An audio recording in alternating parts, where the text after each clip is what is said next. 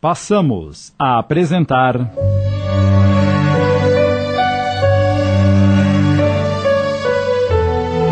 O Jardim dos Girassóis. Obra de Lígia Barbieri Amaral, adaptação de Sidney Carbone.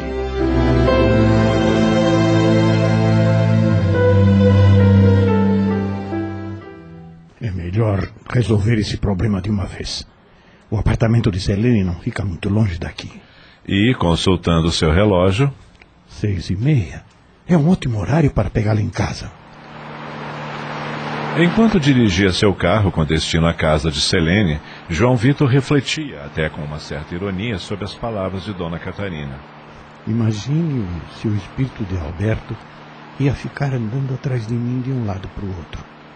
Dona Catarina realmente não deve andar muito boa das ideias. Sentado ao seu lado, no banco do carona, Alberto não pôde evitar um risinho de satisfação. Conseguira colocar na cabeça do rapaz que Dona Catarina estava maluca.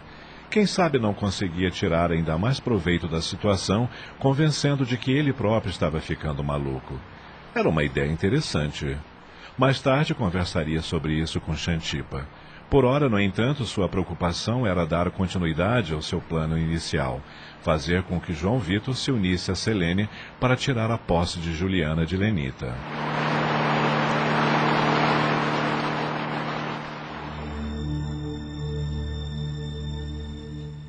Selene tinha acabado de sair do banho quando. Visita a esta hora? Essa não. Ela usava apenas um leve roupão sobre o corpo hidratado e perfumado. Já vai! Seja lá quem for, vou tratar de despachar logo. Tenho que me arrumar para sair com meus amigos. Boa noite, Selene. João Vitor? Apesar da surpresa de Selene, a primeira ideia que lhe veio à cabeça foi do quanto ele tinha se tornado atraente nos últimos anos. Ora, ora. Como dizem por aí, quem é vivo sempre aparece. Como vai? Eu estou ótima. O que você quer? Conversar com você, pode ser? Bem, eu marquei um compromisso para daqui a uma hora. Eu prometo que serei o mais breve possível. Tudo bem. Entre. Com licença. Sente-se. Fique à vontade. É, Desculpe-me recebê-lo de roupão, mas acabei de sair do banho. Se quiser se trocar, eu espero. Meu traje te incomoda, Cherie? Absolutamente. Só não quero atrasá-la para o seu compromisso. Eu sempre te perturbei, não é, João Vitor? Desde os tempos do Alberto? Não foi para falar sobre isso que eu vim. É claro. Ela sentou-se no sofá em frente a ele e cruzou as pernas de maneira sensual. A que devo a honra desta inusitada visita? Foi então que Alberto, que estava colado ao João Vitor, percebeu que três entidades deformadas estavam sentadas nos almofadões que ficavam do outro lado do sofá. Não era possível distinguir-lhes os rostos, cobertos por uma franja de aspecto sujo, assim como o restante de seus cabelos crespos, compridos e embaraçados. As entidades também perceberam a presença de Alberto e ficaram encarando-o de maneira ameaçadora. Vim conversar sobre Juliana. Disse João Vitor, incomodado com a dor de cabeça que começava a sentir. Selene abaixou os olhos e começou a brincar com o enorme anel de pedra preta que usava sempre no dedo indicador, o qual estava impregnado de fluidos negativos. O que você quer de mim? Pedir para que não a procure nunca mais? Como fez no dia em que a entreguei a você e ao Alberto? Nesse momento, Cuidado! Alberto gritou sem poder se conter ao ver que as três entidades estavam se aproximando dela. Selene não registrou a sugestão, mas as entidades não gostaram do atrevimento de Alberto e se dirigiram até ele ainda mais ameaçadoras. Assustado, ele grudou ainda mais em João Vitor. Disse a líder do grupo. Então você acha que esse seu amigo Borra Botas pode alguma coisa contra nós? Pois veja só o que fazemos com ele. A entidade tirou uma agulha do bolso e espetou no estômago de João Vitor, que imediatamente sentiu uma pontada de dor. Ai, Vendo-a de perto, Alberto percebeu que a entidade era uma mulher baixinha que mais parecia uma anã. Seu corpo era gordinho e atarracado, seus braços e mãos eram encolhidos e mal formados, cada mão tinha apenas três dedos. Toda ela estava envolta por uma fumaça escura que lhe embaçava a estranha fisionomia, onde apenas um par de olhos esbugalhados se destacava por entre os fios de cabelo. O que foi, João Vitor? Não sei, de repente senti uma pontada aqui no estômago. Acho melhor termos essa conversa um outro dia. Ah, não. Já que veio aqui, terá que me ouvir até o fim. Você pensa que não tenho direito nenhum à minha filha? Que eu nunca seria capaz de dar um bom exemplo para ela? Não é verdade?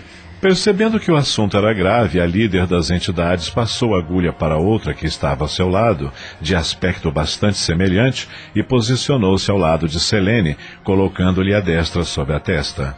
Enquanto isso, revelando-se dona de uma incrível força, a terceira das entidades, que era um pouco mais alta que as outras e bastante corpulenta, arrancou Alberto de perto de João Vitor com violência e, depois de esbofeteá-lo, amarrou a uma cadeira com cordas e correntes. João Vitor, que continuava sendo espetado pela segunda entidade, ficou contorcendo-se de dor no sofá, enquanto Selene, completamente dominada pela líder das entidades trevosas, falava sem parar. Pois fique sabendo que vou recuperar a minha filha. Quer você e aquela lambisgoia da Lenita queiram, quer não. Eu sou a mãe de Juliana e vou apresentá-la à sociedade. Vou vesti-la como uma princesa. Vou fazer dela tudo que eu não pude ser nesta vida. Selene, ela. Ai! Nem você e nem ninguém vai me convencer do contrário. Ah, a menos que você queira também se mudar para cá e ocupar o lugar que Alberto nunca quis assumir. Tinhosa e ardente, Selene aproximou-se mais do rapaz, desabotoou-lhe a camisa e começou a esfregar seu estômago dolorido, enquanto a entidade líder a seu lado dava ordens a outra para que parasse com as agulhadas.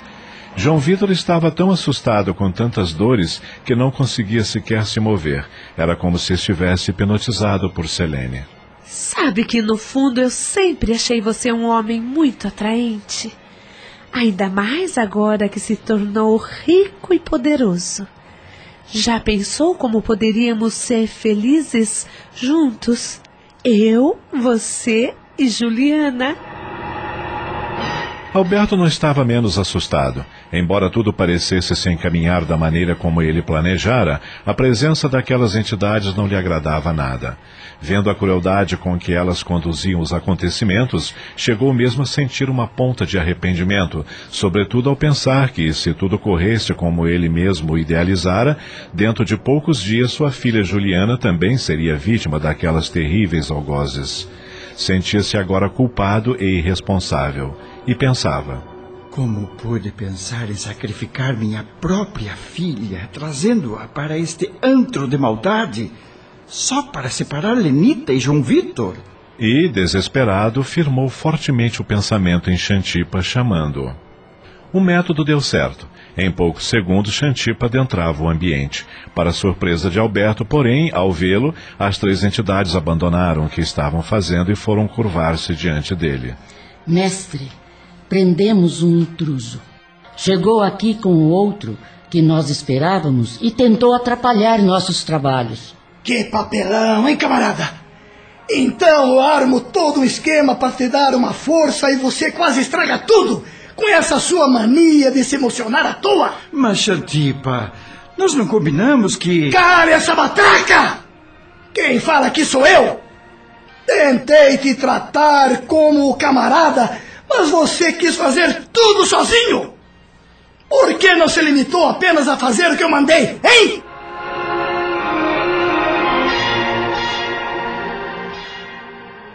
Estamos apresentando. O Jardim dos Girassóis. Voltamos a apresentar. O Jardim dos Girassóis. Uma adaptação de Sidney Carbone.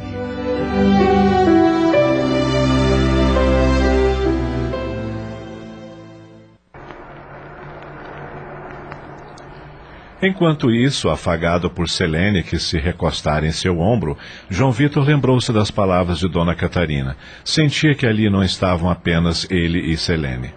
Há mais pessoas, embora não consiga vê-las. Sinto que essa também não é a Selene que conheci quando garoto. Até sua voz parece alterada. Estará ela dominada por espíritos? Será mesmo possível isso?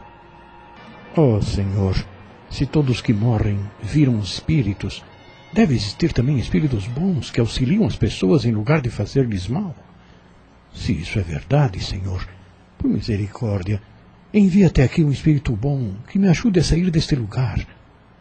Se for o espírito de Alberto que estiver causando todo esse transtorno, fazei com que os bons espíritos também venham em seu socorro. Nem bem ele terminou a prece, uma intensa luz azulada surgiu em torno dele, trazendo-lhe uma sensação de paz e tranquilidade. No mesmo instante, Selene tirou as mãos de sua barriga e caiu num pranto convulsivo. Despertados pelo pranto de Selene, Xantip e as entidades trevosas também perceberam a presença de um ser superior e correram para o canto da sala. Depressa! Desamarre o prisioneiro e vamos cair fora daqui! O miserável apelou para as forças do bem. Não temos tempo a perder. Numa fração de segundos, os quatro atravessaram a porta e sumiram carregando Alberto. João Vitor, ainda circundado pela luz azulada, afagava os cabelos de Selene, consolando-a. Vamos, acalme-se. No impulso, ela cessou o choro, tirou o anel do dedo, colocando-o sobre a mesa, e depois disse, abrindo seu coração: não sei o que acontece comigo. De uma hora para outra, me sinto invadida por um monte de pensamentos ruins. E então, digo coisas que não quero. Faço coisas que não deveria. Depois me bate um arrependimento e fico deste jeito. Há quanto tempo isso vem acontecendo? Começou um pouco antes do Alberto morrer. Nessa época comecei a ter sonhos estranhos. Um homem horrível, com cara de bêbado, aparecia para mim e dizia que eu me preparasse porque o tempo de pagar minhas dívidas havia chegado. E esse tal homem falava sobre Juliana? Sim. Ele dizia para eu não pensar que Juliana ia escapar da sua parte, que ela também iria ter que pagar o que devia. E que se o rapazinho se metesse de novo nessa história, ele ia ver o que era bom para tosse. Engraçado. Agora falando comigo, tenho a sensação de que esse tal rapazinho era você. Continue. Desde então, comecei a pensar muito em Juliana. Ficava lembrando das vezes em que eu ia visitá-la, quando Alberto ainda era solteiro. O que não era lá muito comum? Eu sei que não ia tanto quanto era esperado, mas de vez em quando eu ia. E confesso que tenho saudades desses dias. Lembro-me dela pequenininha em meu colo, dela mais crescidinha com aquela fita vermelha nos cabelos. Eu sei que nunca fui a mãe dela de verdade, mas de alguma maneira, pode acreditar, eu sinto amor por ela. Ao longo de todos esses anos, poucas vezes eu liguei para saber como estava e me arrependo por isso. Mas você a apoiou quando Alberto morreu, não apoiou? Eu tentei. Logo depois do enterro, liguei algumas vezes. Cheguei até a perguntar se ela não queria passar uns dias aqui para espairecer, mas ela sempre me tratava com frieza. Foi então que comecei a sentir essas coisas estranhas. De repente, me dava um ódio de Juliana por ela não querer falar comigo e um ódio maior ainda de Lenita, por ela ter passado esses anos todos cuidando da minha filha. Foi então que você ameaçou a Juliana de pedir a sua guarda para o juiz para ficar com a metade da pensão de Alberto, não é? Foi. Mas na verdade, eu não queria o dinheiro. Queria ela. Não vou negar para você que no momento estou passando por uma barra meio pesada e que a pensão de Alberto iria me ajudar muito. Mas eu não queria só isso, entende? E você nunca pensou que para conquistar a Juliana precisava apenas de amor? Que tudo o que ela queria de você era que a tratasse como filha. O importante não é fazer com que ela venha morar com você, Selene, mas conquistar a amizade dela, seu amor de filha. Vocês podem até morar separadas e ter uma relação legal como mãe e filha. Só que para isso você teria que abrir mão de alguns excessos, eh, se portar como mãe para ser respeitada por sua filha. Eu sei. Eu tenho bebido demais ultimamente. Tenho saído demais, me preocupado demais com coisas que não são nem um pouco importantes. Tudo eu tenho feito demais, entende? Pois então acho que por hoje você já tem muito no que pensar. Lembre-se de que você não é mais uma adolescente e que nunca é tarde para recomeçar. Bem, agora preciso ir. Você tem o seu compromisso e eu estou bastante cansado. Obrigada por tudo. Quando quiser conversar, é só me ligar. E ver se toma juízo. Vou pensar seriamente nisso. Eu o acompanho até a porta. Mesmo depois que João Vitor saiu, o ambiente continuou impregnado pela mesma luz azulada que o rodeava. Um foco dessa luz irradiou-se fortemente sobre Selene, trazendo-lhe uma certa sonolência. Na verdade, embora não tivesse se dado conta disso, acabara de receber um passe dos benfeitores espirituais. Ela respirou fundo, olhou para a garrafa de uísque sobre o móvel, mas não teve vontade de se servir de uma dose como era habitual. Estou exausta depois de toda essa conversa. Vou ligar para os meus amigos, cancelar o compromisso e dormir mais cedo.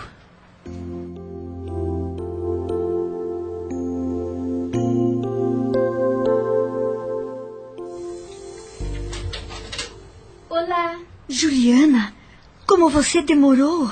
Juliana entrou e teve uma surpresa. Sentadas à mesa de jantar, Lenita e Dona Catarina saboreavam um delicioso chá com torradas e biscoitos amanteigados. Como vai, Dona Catarina? Bem, obrigada. Já estava ficando preocupada. Por que demorou tanto? É que o Paulo esteve na porta da escola e fomos tomar um sorvete. É mesmo? Que danadinho! Ele veio te trazer? Não, senhora. Ele queria, mas eu não permiti. E por quê? Fiquei com receio que as pessoas pensassem mal de mim.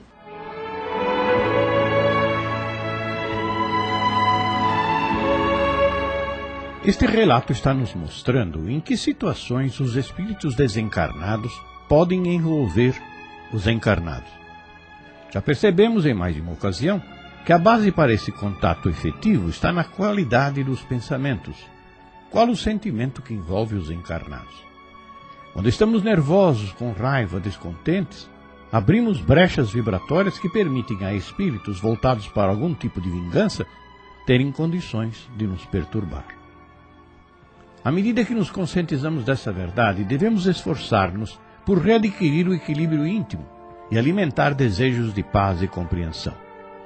E então, amigos espirituais do bem encontram meios de nos envolver e defender do mal. Esse aspecto da vida espiritual de encarnados e desencarnados é essencial para compreendermos as dificuldades do dia a dia, bem como os meios básicos para vencê-los. O objetivo primeiro desses trabalhos radioteatrais é justamente salientar o relacionamento entre os dois mundos, material e espiritual, e então agirmos com equilíbrio e consciência permanentemente. Jesus, em sua sabedoria maior, recomendou-nos veementemente a importância do amor para garantir a harmonia e a paz sempre. Acabamos de apresentar.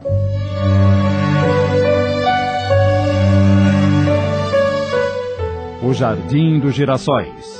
Obra de Lígia Barbieri Amaral em 20 capítulos. Adaptação de Sidney Carbone.